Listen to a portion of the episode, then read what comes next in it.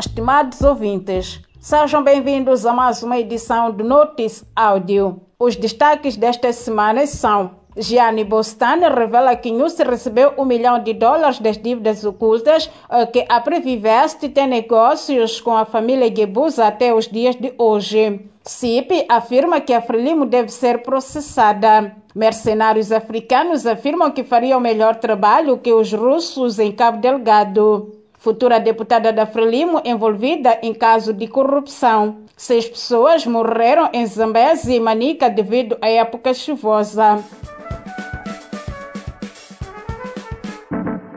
Gianni Bostan, um dos mentores do projeto das dívidas ocultas, revelou nesta quarta-feira que o presidente Felipe Nyusi é o indivíduo designado Nui ou Newman, a quem a Previvest pagou um milhão de dólares para apoiar na sua campanha eleitoral em 2014. Durante o seu depoimento, Bostan apresentou uma lista de nomes conhecidos como o de Manuel Chang e Teófilo Nhangumel, mas também um nome antes desconhecido, o de Armando Iroga, ex-ministro da Indústria e Comércio, que também recebeu um milhão de dólares das dívidas ocultas. Outra revelação de Bostan é a de que a sua empresa e a família Gebusa têm parcerias que duram desde 2014. Segundo ele, as parcerias continuam ativas em setores como da imobiliária, eletricidade ou gás, sendo uma dessas companhias a Now Prepay, em que Armando Ndambi Gebuza,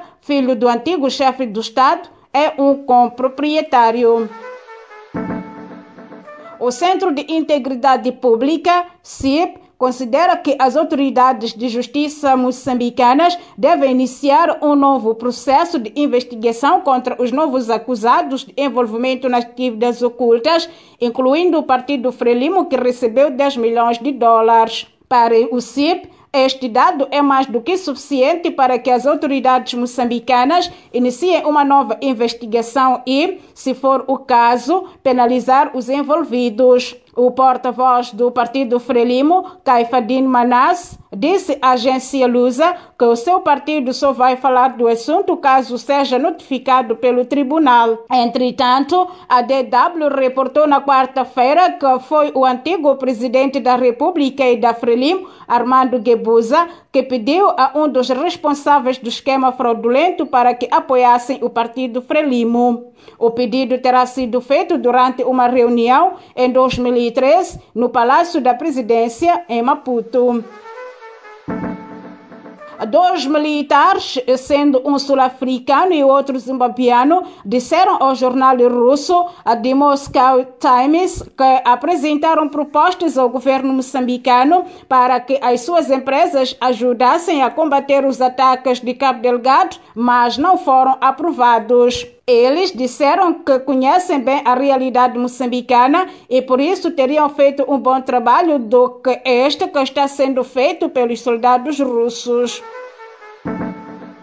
Mirna Chibuco, atual diretora provincial da Educação, Juventude e Desportos em Gaza e recém-eleita deputada da Frelimo pela província, é acusada de encabeçar um esquema de corrupção que consistia na viciação em alta dos salários dos trabalhadores locais, principalmente professores, e no fim do mês eram obrigados a enviar diferença mediante a recepção de uma certa comissão. De acordo com o jornal do CIE Fatos, professores do nível médio, por exemplo, recebiam como se fossem do nível superior, mas no fim tinham um salário médio e uma certa comissão. O esquema, em vigor desde 2017, foi denunciado pelos próprios funcionários numa missiva enviada ao Tribunal Administrativo, ao qual o dossiê e fatos teve acesso. Estima-se que pelo menos seis pessoas, das quais quatro na província da Zambésia e duas na província de Manica, morreram devido à época chuvosa que iniciou no mês de outubro. Segundo o jornal A Verdade, no distrito de Gilé, na Zambésia, morreu uma pessoa e oito ficaram feridas devido à queda de uma árvore durante o mau tempo que afetou a província da região. Este mau tempo causou a morte de duas pessoas no distrito de Murumbala e uma no distrito de Namarroi, também na província da Zambésia, enquanto que Em Manica, no distrito de Gondola, houve queda de raios, o que causou a morte de duas pessoas, dentre as quais uma menor de 13 anos. Este fenômeno também deixou pelo menos sete feridos. Esta foi mais uma edição do Notice Áudio. Fique ligado aos nossos canais no Telegram e WhatsApp e dê um like à página do Notice Áudio no Facebook para receber mais notícias semanalmente. Fique atento à próxima edição.